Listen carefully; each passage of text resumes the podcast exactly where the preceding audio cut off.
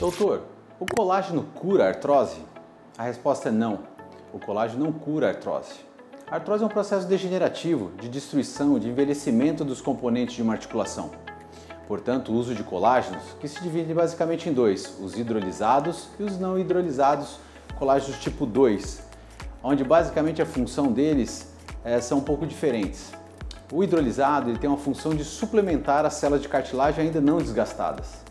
E o tipo 2, não hidrolisado, tem, vai ter uma ação de certa forma anti-inflamatória para melhorar a inflamação daquelas células já danificadas.